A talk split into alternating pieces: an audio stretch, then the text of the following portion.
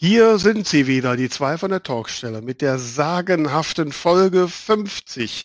Wer hätte das gedacht, dass wir es mal so uh. weit bringen? Yay! Und wir haben direkt auch ein richtig emotionales Thema. Liebe Tamara, berichte mal.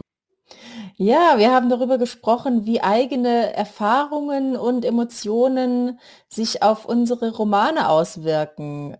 Sind wir ja, sind wir in eigenen Erfahrungen gefangen oder können wir davon profitieren? Ähm, wie viel steckt von uns in unseren Figuren? Welche Traumata muss man durchlebt haben, um Thriller-Autor zu werden? Und, ähm, und welche Maßstäbe können wir an das Handeln der Figuren anlegen, wenn nicht unsere eigenen? Hört also rein, es bleibt spannend auch in Folge 50.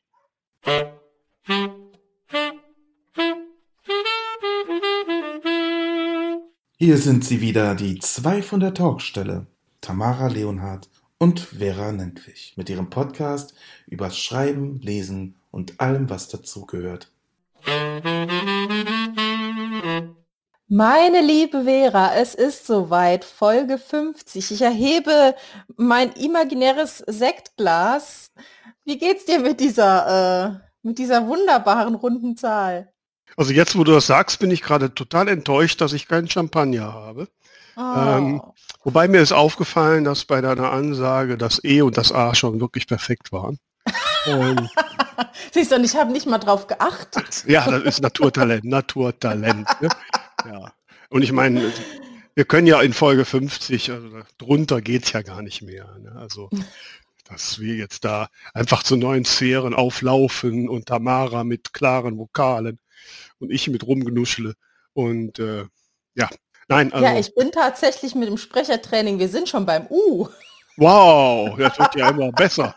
das ja? ist der Wahnsinn. ja. ja. ja. aber wer hätte das gedacht? 50 Folgen, ne? Das ist schon, äh, ist schon irre, ne?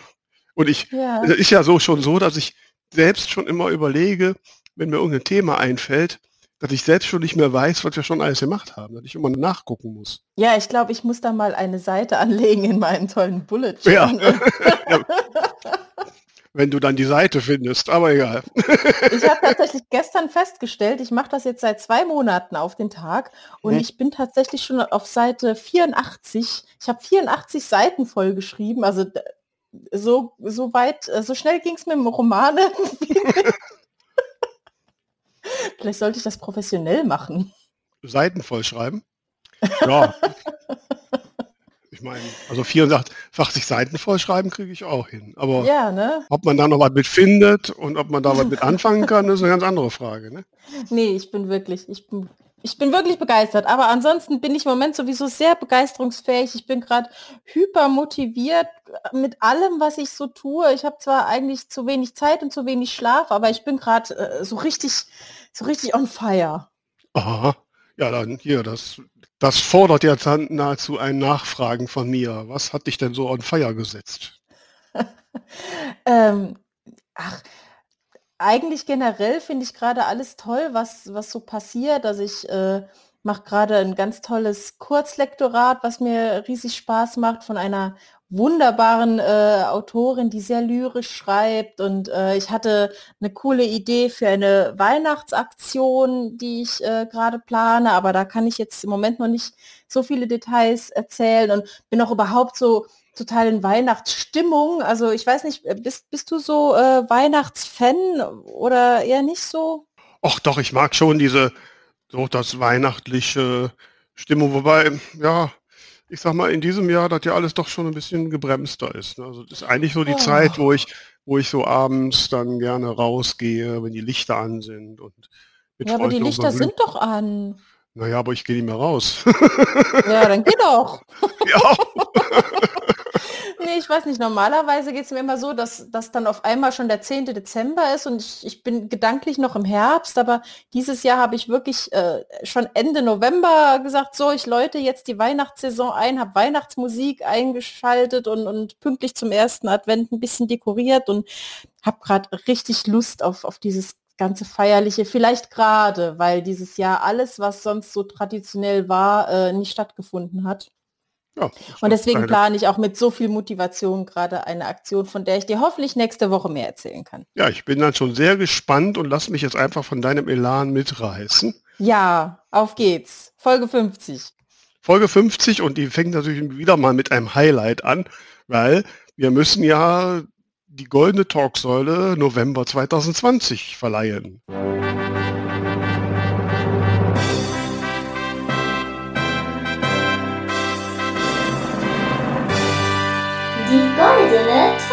Talksäule. Genau. Wir zeigen euch dann wieder auf unseren Social-Media-Kanälen, auf Facebook und Instagram und auf unserer Website. Da müsst ihr mal vorbeischauen, zwei von der Talkstelle.de, ohne das die am Anfang. Da, äh, da fassen wir nochmal alles zusammen, was wir Tolles im November hatten und dann dürft ihr natürlich fleißig abstimmen. Genau, damit wir dann, äh, wie, wie lange machen wir in den Abstimmungszeitraum dann bis, bis nächste Äh, Woche, Das ist ne? eine gute Frage. Warte Bis, nächst, bis nächste Woche, Äh, eine Woche, genau. Ja. Mhm. Ja, genau, bis Sonntag, den 13. abends um Mitternacht. ja, damit wir dann noch vor Weihnachten die goldene Talksäule November 2020 verleihen können. Jawohl. Ich muss mal kurz aufstehen und das Licht anmachen. Es wird hier gerade duster.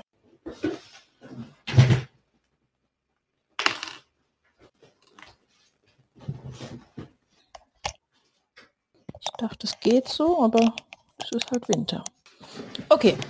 So, dann find mal die Kurve zum Thema. Ich, wieso ich schon wieder? Ja. Äh,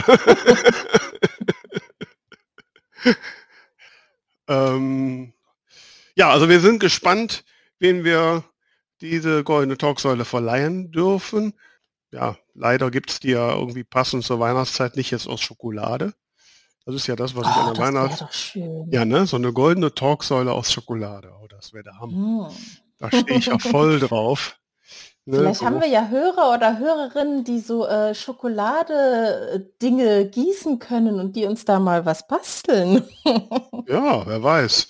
Also es ist ja so, ne, kann ich ja hier mal erzählen, im, im Hauptberuf bei meiner Firma machen wir seit schon seit über 20 Jahren, gibt es zu Weihnachten an alle so, mit denen wir so über das Jahr zusammengearbeitet haben, gibt es immer ein speziell für uns gemachtes, ja, Weihnachts äh, Lebkuchen, Gebäck. Ich bestehe immer drauf mit viel Schokolade und ähm, ja, und da gibt es halt mal einen Weihnachtsmann oder irgendwas Spezielles, was gerade so in diesem Jahr akut war. Ich habe kurz überlegt, ob wir dieses Jahr den Coronavirus aus Lebkuchen machen wollen, aber da hat dann unsere Konditorin gestreikt.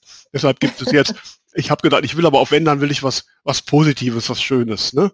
Und wir haben jetzt so einen, so einen lächelnden Weihnachtsstern mit ganz viel Schokolade, äh, den jetzt alle kriegen. Und äh, ja, also die Konditorin kann ich mal fragen, ob die nicht auch mal eine goldene Talksäule aus Schokolade macht. Das wäre doch cool. Das wäre doch was so für die 50. Folge.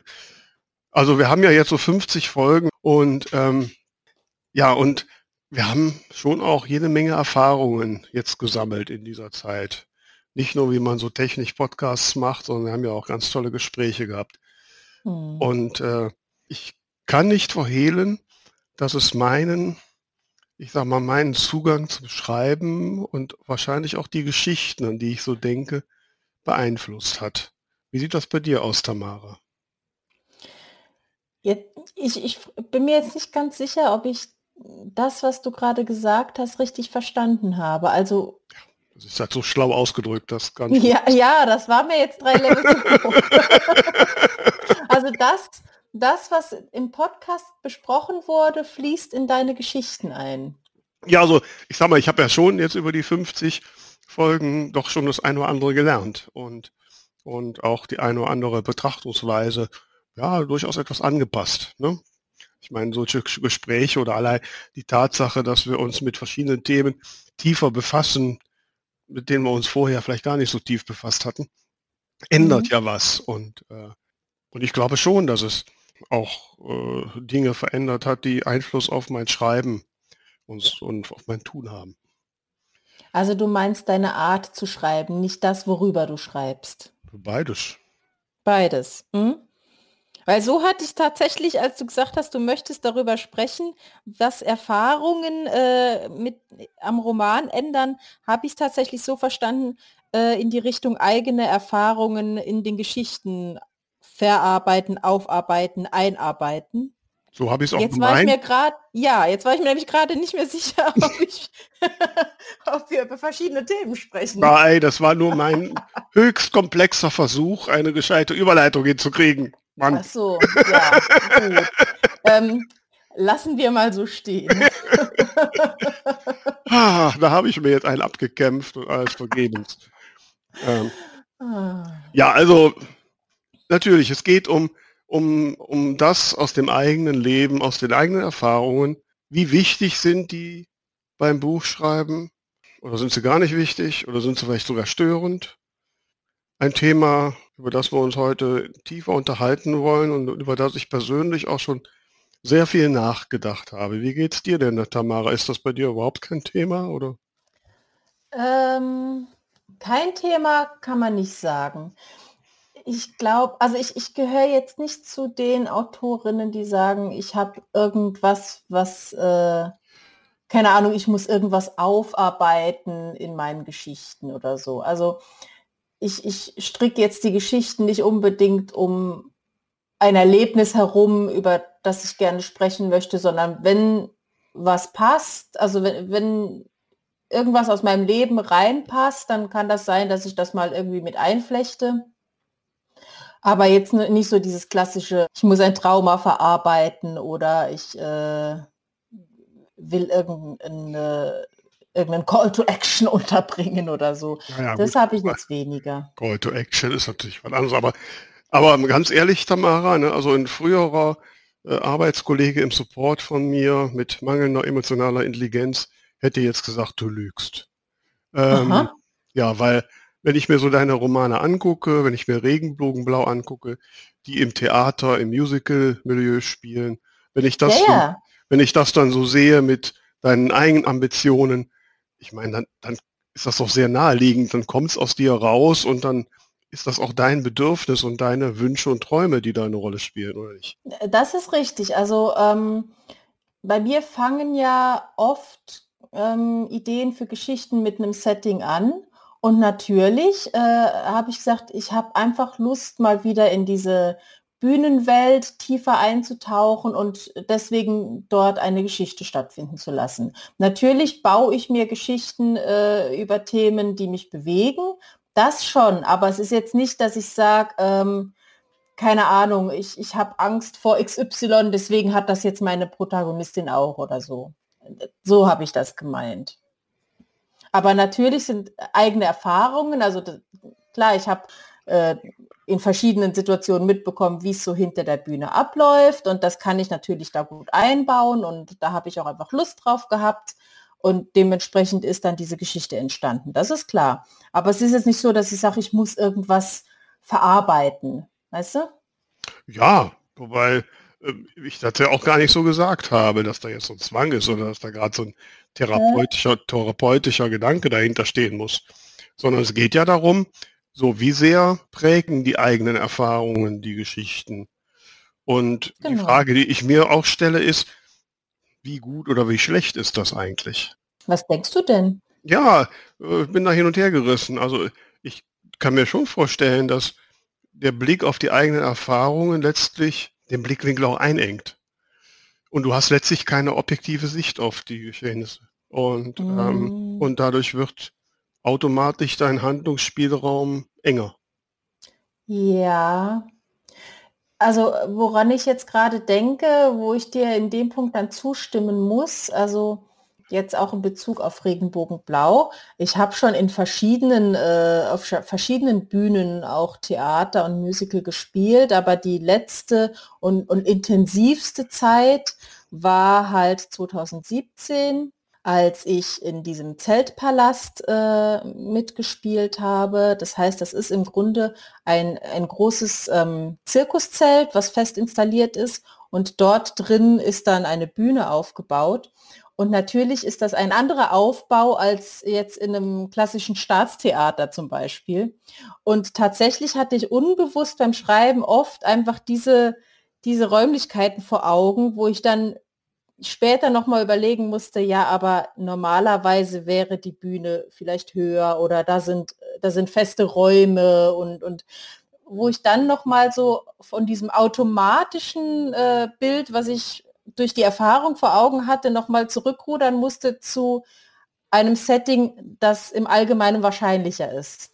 Und bist du nie an den Punkt gekommen, dass du ja quasi den Zwängen deiner Erfahrung, dass die dich so eingeengt haben, dass du gar nicht mehr so richtig wusstest, wie es weitergeht? Nö. Nö?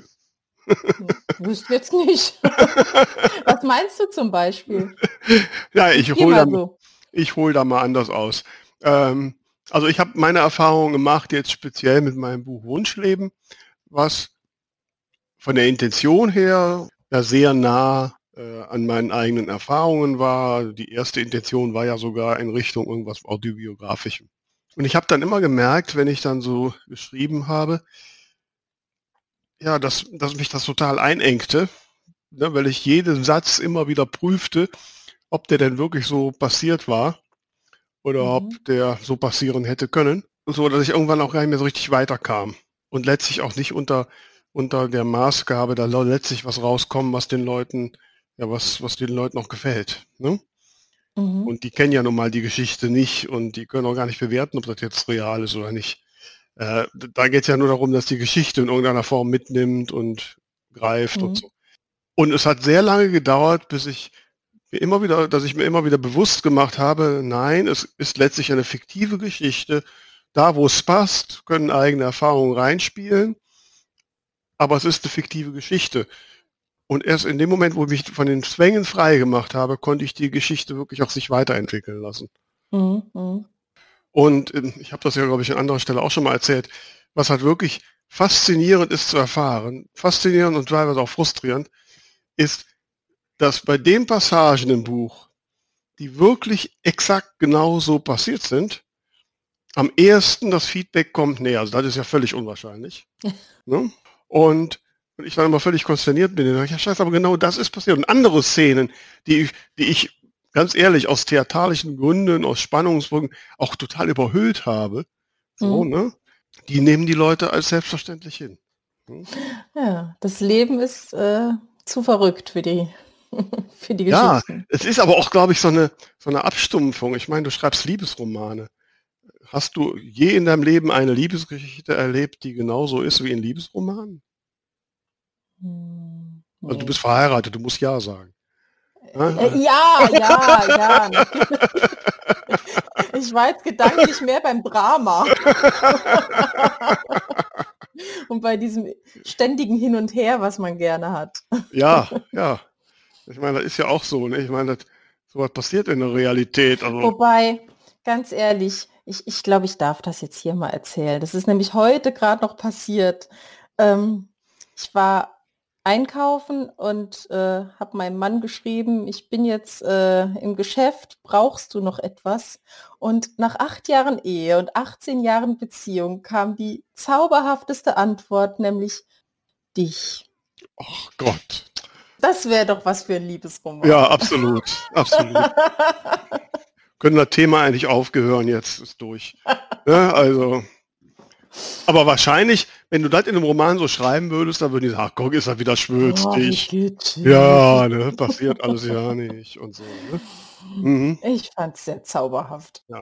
Aber die Frage ist halt wirklich, ähm, also ich kann mir eigentlich nicht vorstellen, dass man, dass man eine Geschichte entwickelt, wo nicht auch irgendwas von einem drin ist. Und allein die Intention, dass ich die Lust auf irgendeine Art von Geschichte habe, kommt doch aus mir raus. Genau. Ich glaube halt, und das war, was ich am Anfang meinte, ich glaube, es gibt halt verschiedene Level, sage ich jetzt mal. Es gibt einmal die Sache, dass man sagt, ich, ich muss mit irgendwas fertig werden, ich muss irgendwas verarbeiten und daraus entsteht eine Geschichte. Sowas habe ich noch nie gemacht, weiß ich auch nicht, ob ich es wollen würde. Dann gibt es halt äh, die Ebene, dass man sagt, ich habe irgendein Thema, was mich was mich sehr beschäftigt und sehr reizt äh, und was auch wichtig für mich ist. Und darüber möchte ich was schreiben. Das passiert bei mir sehr gerne. Also das war auch gerade beim ersten Roman, habe ich mir gedacht, den ersten Roman schreiben, das ist eh schon so eine Mammutaufgabe, dann bleibe ich doch in einer Welt, in der ich mich auskenne, dann muss ich da nicht auch noch es mir unnötig schwer machen. Und jetzt halt auch mit Regenbogenblau, ich hatte einfach total Lust auf Bühnenluft, also warum denn nicht? Und ich denke, das dritte Level ist halt, man schreibt eine Geschichte und merkt, die Person, die könnte da irgendwie äh, ein kleines Trauma haben oder ein besonderes Erlebnis oder was auch immer. Und da passt was, was ich selbst erlebt habe. Das könnte ich ihr oder ihm jetzt äh, quasi mit reingeben, dass das einfach dann kommt, wenn es passt. Hatte ich auch schon. Ähm, Finde ich dann so das, naja, das Ungeplanteste. Ja, gut. Ich glaube, dass in dem Bereich sowieso vieles im Unbewussten eine Rolle spielt. Mhm. Ja, jetzt, äh, wie sage ich es jetzt?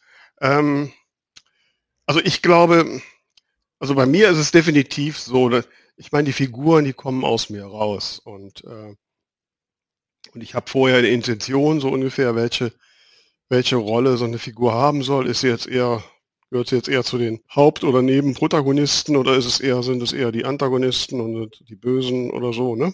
Und ich sag mal so, die Vorstellung, die ich da von die, diesen Figuren habe, die kommt natürlich aus meinen Erfahrungen und nicht zuletzt auch aus, womöglich aus den Klischeevorstellungen, die ich da so mit mir rumschleppe.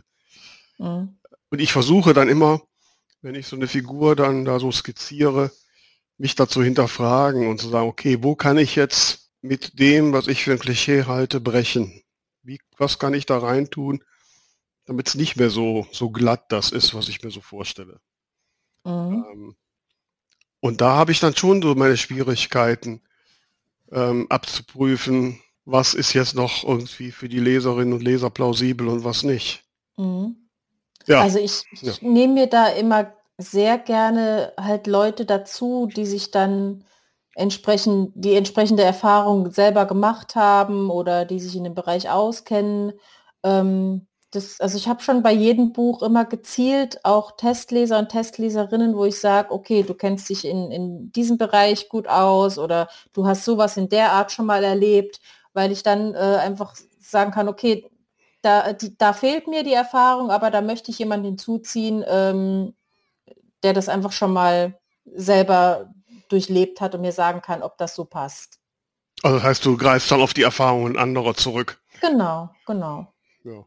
Ähm, ich, ich, musste gerade so denken, dass so mit diesen Vorstellungen, ich habe gestern oder vorgestern durch Zufall, ich habe wieder mal durch, durch die CDF-Mediathek gesurft und da stieß mir mein äh, das Stichwort Zeitreisen ins Auge und da stehe ich ja mal voll drauf. Mhm. Und da habe ich da mal reingeguckt und dann ist das so eine Jugendserie von ZDF TV oder so. Ähm, habe da nur mal kurz reingesetzt. Und die handelt halt von einer Prinzessin, die dann irgendwie von 1905 von einem Ballett in, in Paris nach 2020 transportiert wird. Also ist nebensächlich die Geschichte. Jedenfalls landet die in so einer Ballettkompanie 2020. Mhm. Ja, und da sind natürlich auch jede Menge Balletttänzer die nicht auftreten dürfen, weil gerade Corona ist. Ja, gut, das ist ja, ne, ist ja jetzt nicht live, ist ja Geschichte. Aber, ja, ja. aber mir ist halt aufgefallen, dass nicht einer von den Balletttänzern, die da gezeigt wurden, schwul war. Ja. So. So mittelrealistisch. Ja, ne? so. Und dann habe ich auch überlegt, verdammt, ist das jetzt dein Klischee? Ne, dass du bei einem Balletttänzer als erstes als schwul denkst? Ich muss Oder, ehrlich sagen, ja. ich dachte wirklich immer, es ist ein Klischee. Also, aber als ich mich dann äh, tatsächlich in diesen Kreisen bewegt habe, habe ich festgestellt, das Klischee ist eigentlich tendenziell untertrieben. ja, also dann wird das wahrscheinlich so sein, dass die bei der Jugendsendung da irgendwie Schiss hatten, die ganzen Balletttänzer alle schwul zu machen. Ja, aber hallo. Ja, ich weiß auch nicht. Also genau, ich habe sie jetzt auch nicht weiter geguckt. Vielleicht kommen ja noch hordenweise schwul drin vor. Ich weiß es nicht. War mir nur so aufgefallen, so von wegen ähm, eigenen Vorstellungen und Klischeegedanken, äh, wie die sich so in Geschichten. Womöglich war ja nicht auch die Drehbuchautoren zufällig mal in einer Ballettcompany, wo keiner schwul war. Soll ja auch wahrscheinlich mal vorkommen. Und, ja. Wer weiß.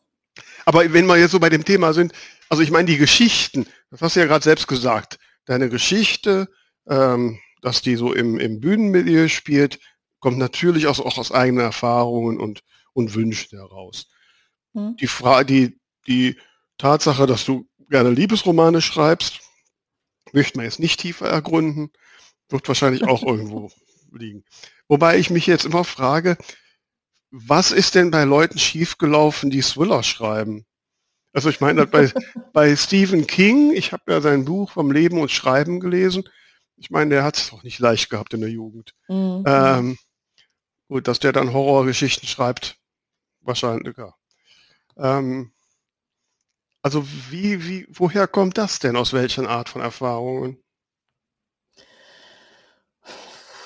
Das ist jetzt sehr tiefenpsychologisch. Also ich habe mal ein, äh, ein, Interview gesehen mit äh, Sebastian Fitzek, wo äh, seine Frau oder Freundin, weiß ich jetzt nicht, auch gefragt wurde, wie es sich denn äh, mit so jemandem lebt. Und sie hat glaubhaft versichert, dass er zu Hause ganz lieb und normal ist.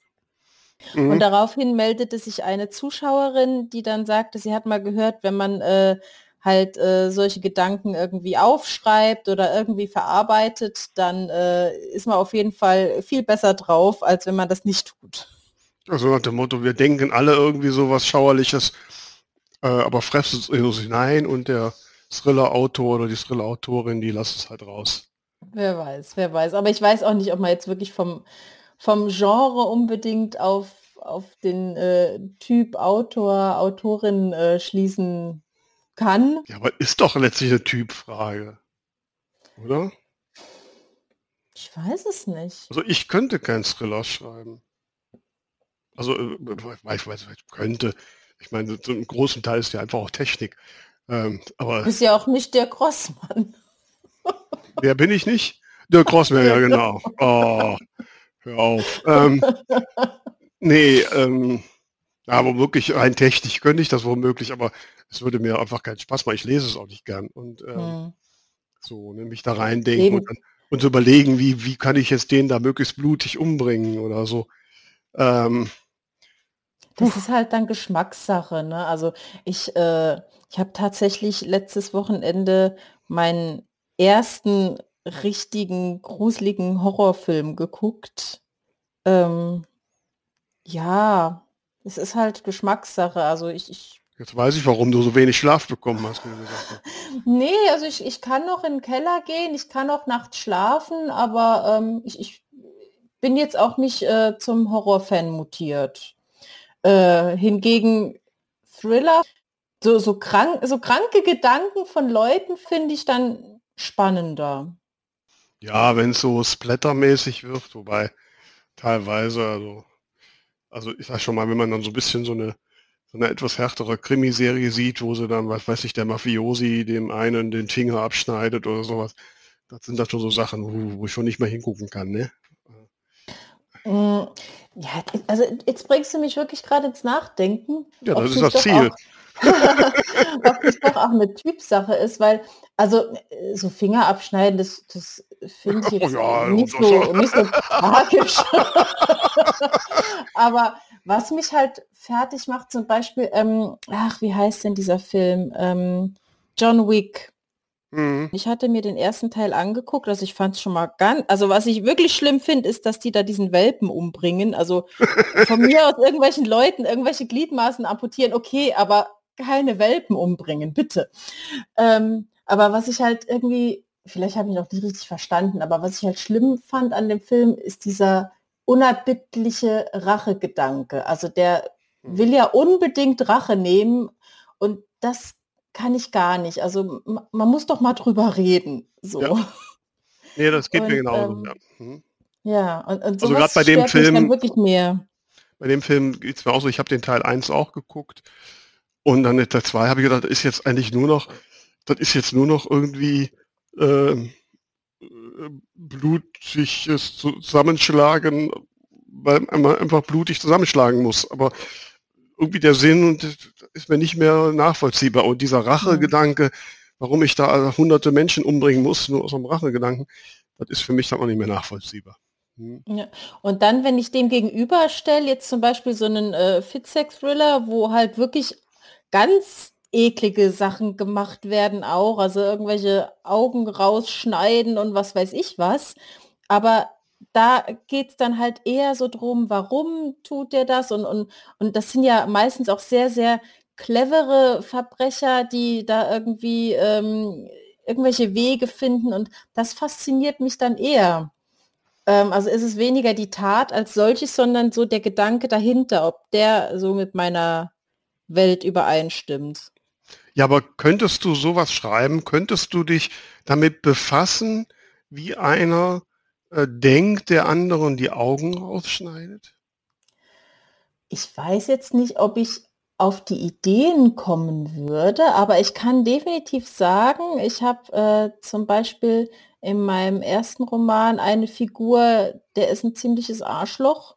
Und wenn Leserinnen mir schreiben, boah, ich habe mich so über den aufgeregt, dann freue ich mich wie eine Schneekönigin.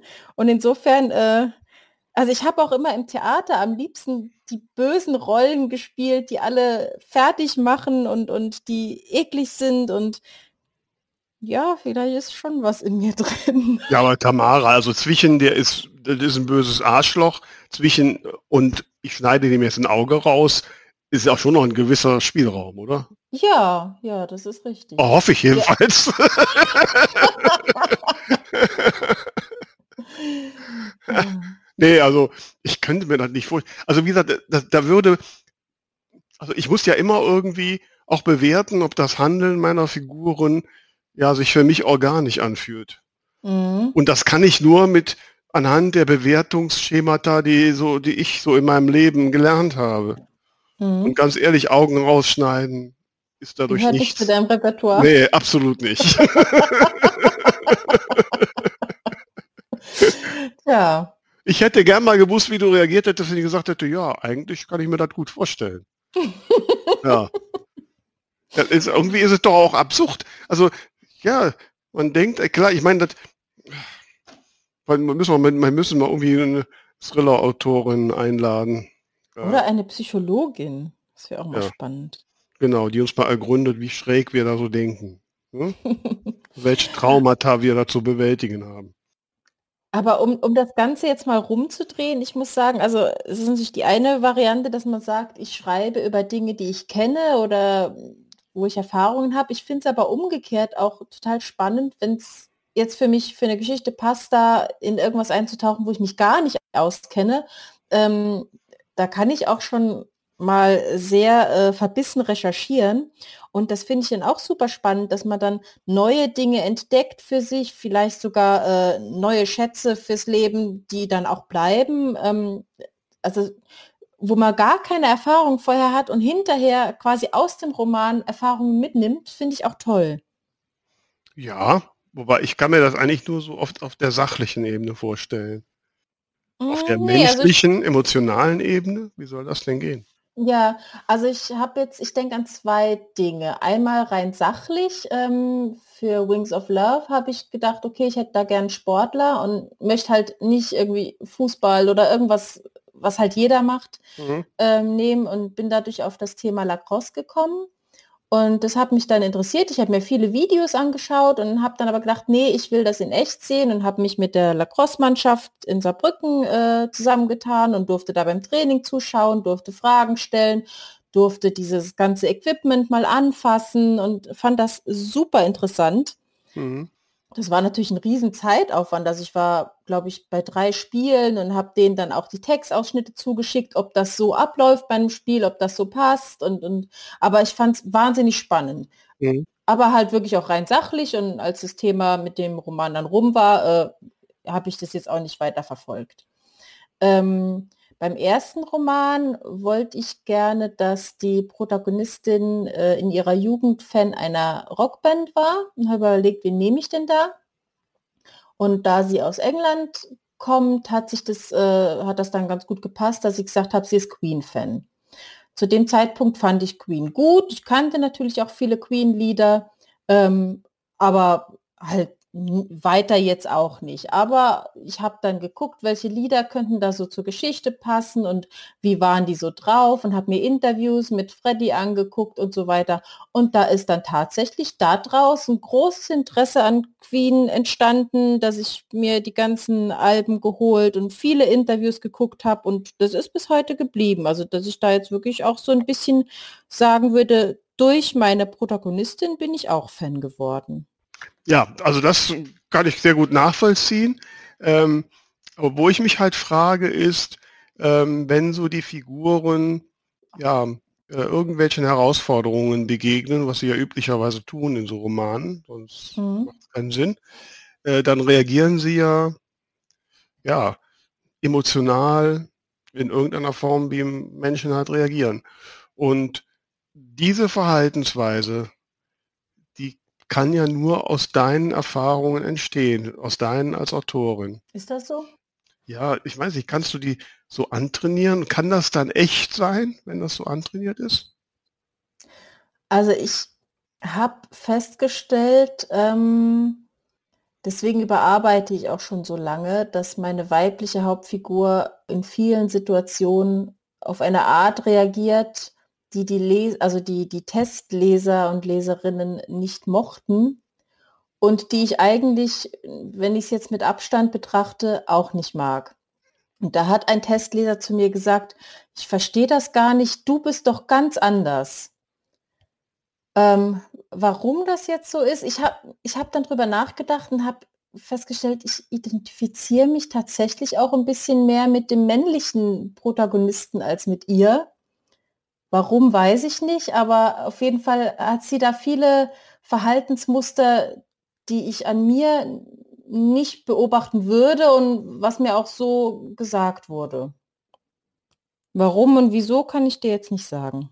Ja gut, okay, das mag ja sein, aber also ich kann das für mich nur sagen, dass also ich schon dazu neige, dass die Figuren oder wenn ich jetzt mal konkret ne, so an meiner Biene Hagen, dass die schon in vielen Fällen so reagiert, wie ich.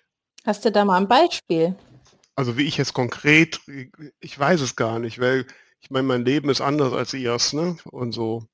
Ähm, aber die, die, ihre Verhaltensweisen kommen aus mir raus. Und, und ich habe zum Beispiel immer so ein großes Problem damit, ähm, oder ich muss anders mal aufhören. Ich bin ja, wie du hier vielleicht gemerkt hast, in den 50 Folgen, die wir jetzt zusammen machen, durchaus ein eher äh, sachlich denkender Mensch.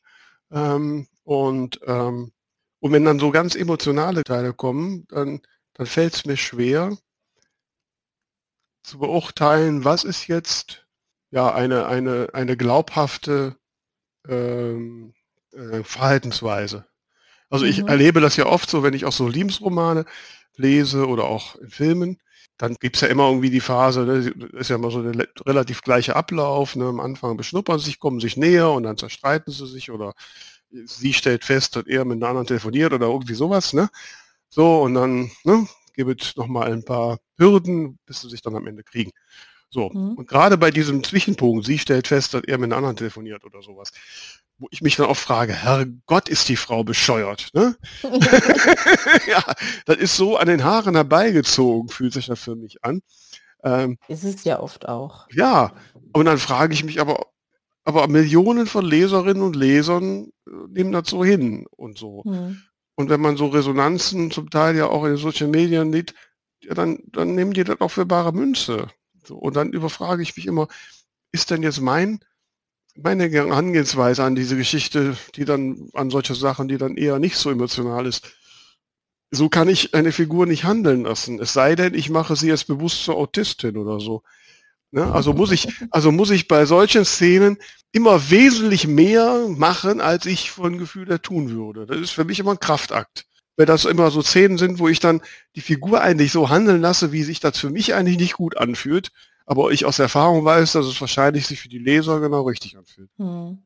Ich glaube, es ist ja schon so, dass Menschen sich gerne hochschaukeln und dass Menschen oft nicht rational reagieren. Ja, habe ich schon gelesen. Hm. ja, und findest du das schlimm, dass Biene dann eher so ist wie du?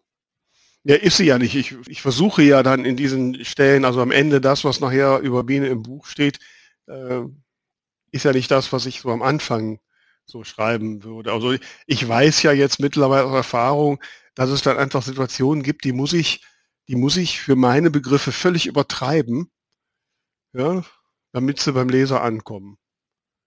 Das ist mhm. genau wie, das weißt du ja, ne, mit der Bühnenerfahrung, dass man Gesten und Dinge auf der Bühne viel größer machen muss, damit das Publikum die irgendwie mitkriegt. Ne? Mhm. Oder das ist beim Kabarett und bei Comedy, du musst die Situation wesentlich überhöhen, damit es am Ende lustig ist. Ja. So, und ähm, so ist es ja beim Schreiben auch. Äh, ich frage mich aber immer, ob die Menschen, und ich habe ja jetzt meine Liebesromanautorin da am anderen Ende, ob das sich für die auch so anfühlt. Überhöhst du auch die Szenen oder kommt dir dann alles normal vor? Das ist jetzt eine sehr allgemeine Frage. Ich versuche gerade an konkrete Situationen zu denken.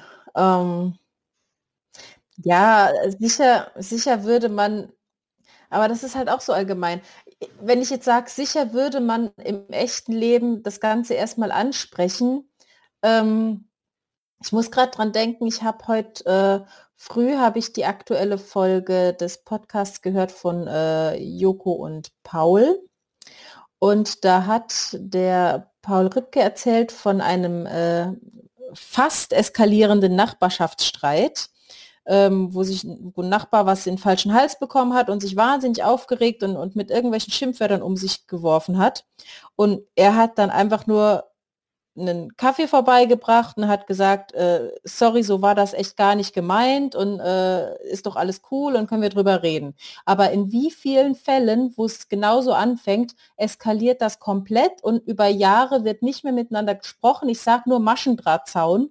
Mhm. Ähm, insofern ist die Aussage, im echten Leben würde man drüber sprechen, halt eben auch nicht realistisch.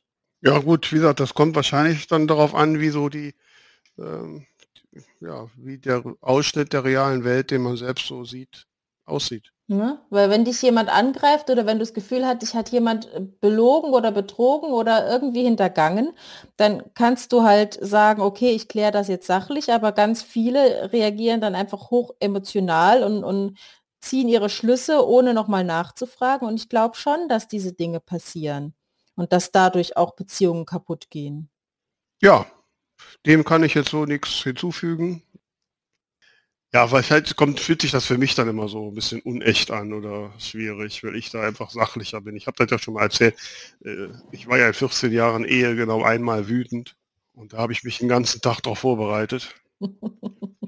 Hat dann noch nur zwei Minuten gehalten. Also ähm, so, ja, ich, ich denke dann immer ganz mal nach, ist das jetzt berechtigt und versuche die Situation des anderen zu verstehen. Und wenn man einmal versucht, die Situation des anderen zu verstehen, dann kann man einfach nie mehr wütend sein. Ja, sagen wir es mal so, es gibt schon sehr, sehr viele Bücher, wo nicht äh, wirklich drüber nachgedacht wurde, wie man den Konflikt authentisch hinbekommt mhm. und äh, einfach saudumme Missverständnisse passieren. Hauptsache, man hat einen Konflikt. Ist schon so. Mhm. Ja, also ich sag mal so, wir haben jetzt auf jeden Fall, denke ich, authentisch klargestellt, dass das mit den eigenen Erfahrungen und dem Bezug zu den Romanen und Geschichten ein sehr komplexes Thema ist und unterschiedlichste Ausprägungen hat. Ähm, mhm. Ähm, welche Traumata Tamara dazu gebracht haben, Liebesromane im Musical-Milieu zu schreiben, werden wir wahrscheinlich nie erfahren oder später erörtern. Über meine Traumata reden wir erst recht nicht. Ähm, ich denke, wir sollten nach all diesen Traumata zu etwas Positiverem kommen. Und ich finde, das Richtige zur Abrundung wäre ein Ding der Woche. Das Ding der Woche.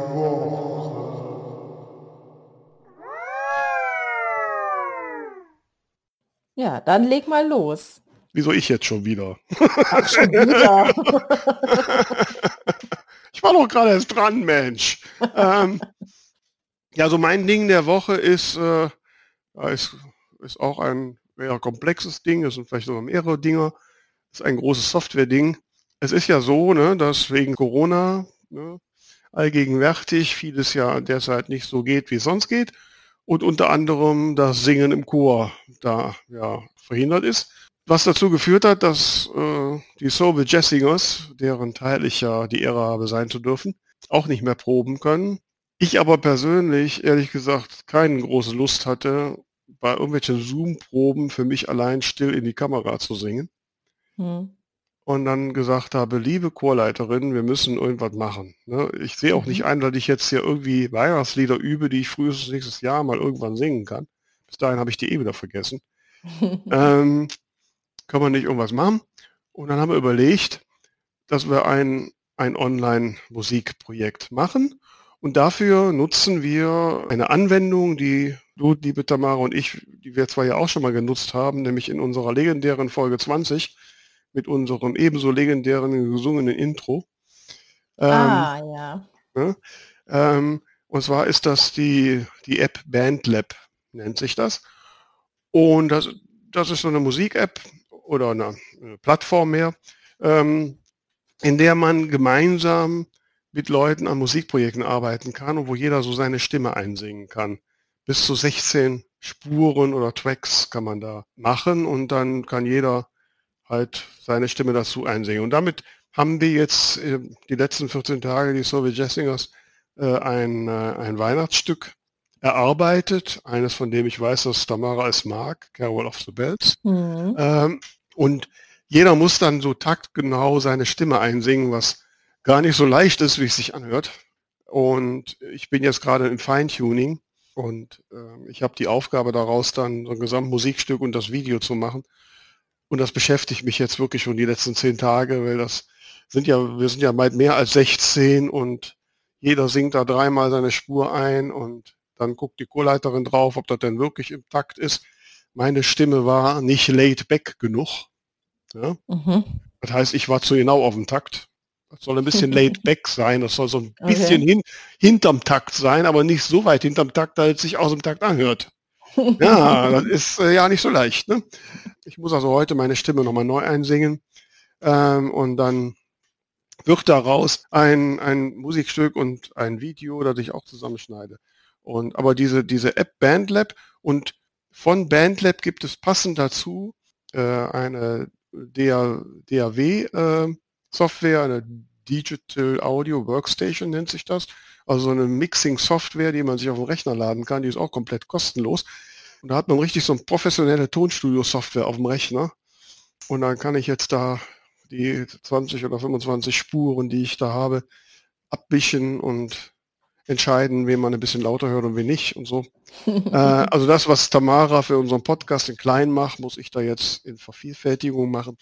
Ja, und das ist halt derzeit mein Ding der Woche und ich, und ich finde auch jetzt in den Zeiten, wo man noch weniger zusammen singen kann, ist das die ideale Plattform.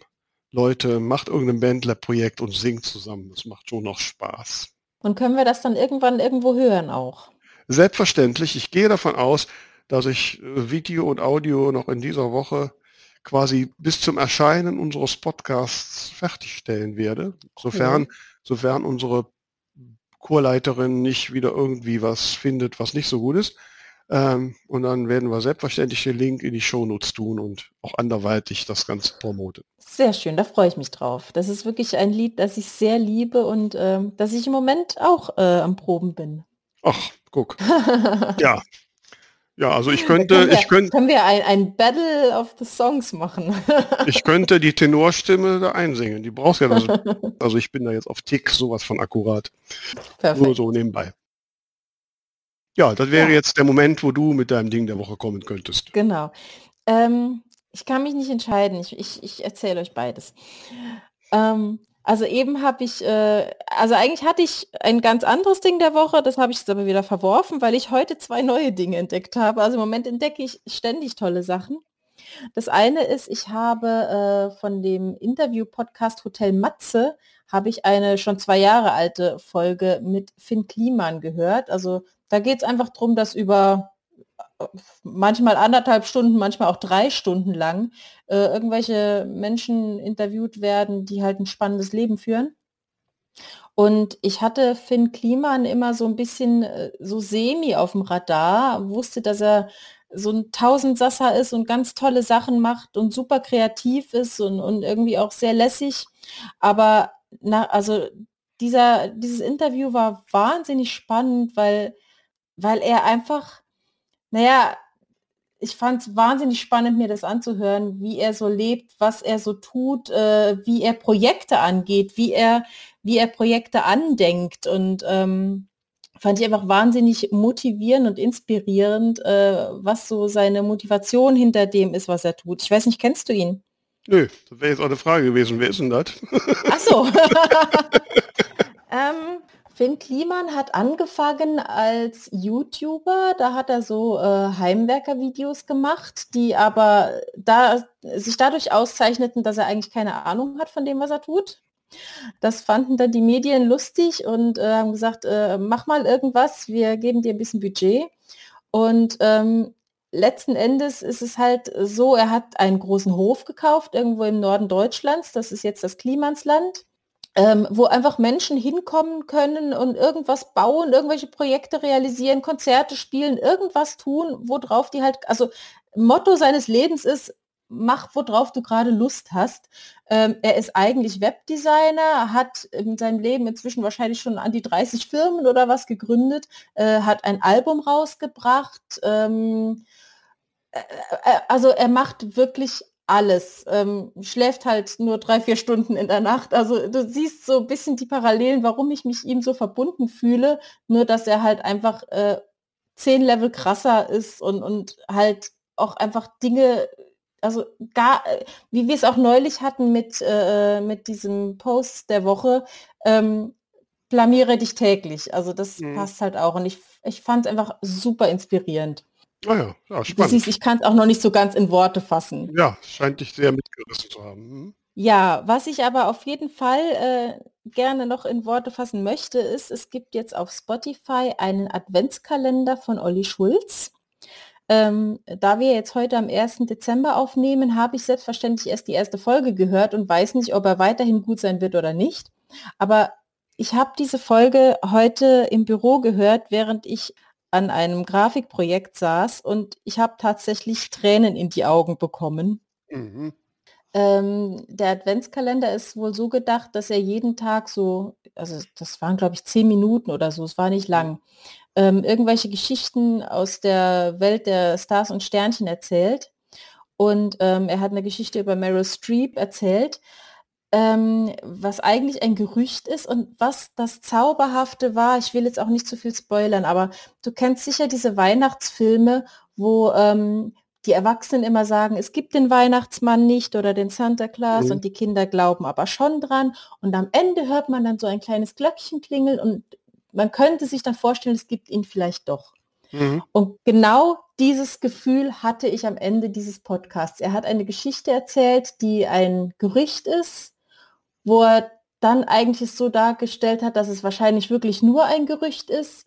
Und auf einmal kam dann so ein kurzer Moment, wo man dachte, oder oh, stimmt's doch? Und es war halt eine Geschichte, die man sehr, sehr gerne glauben möchte. Und das war wirklich so dieses, gibt's den Weihnachtsmann vielleicht doch Moment, nur in echt. Und das hat mich so gerührt, ich hatte wirklich Tränen in den Augen. Ja, da bin ich sehr neugierig. ja, hörst, hörst dir an. Es, ist, mhm. es, war, es hatte einen ganz besonderen Weihnachtszauber. Ach Gott. Ja, also, wow, ne, da bin ich jetzt hin und weg und ihr liebe Hörerinnen und Hörer da draußen auch. Und wenn euch jetzt so der Weihnachtszauber umhüllt hat und ihr auch noch Glöckchen hört vor eurem inneren Ohr und Glühwein duftet und der Schokoladen-Nikolaus euch reizt, gebt euch dem hin, fühlt euch gut, denkt ein bisschen an die zwei von der Talkstelle, der Podcast mit den tiefen Emotionen ne? und erzählt den Menschen da draußen von uns und hört uns nächste Woche wieder. Kann ich sonst noch irgendwas Weihnachtliches sagen, liebe Tamara? Das hast du wunder wunderschön gesagt. Ja, ne? So. Habt eine gute Woche. Jo, bis dann. Ciao. ciao.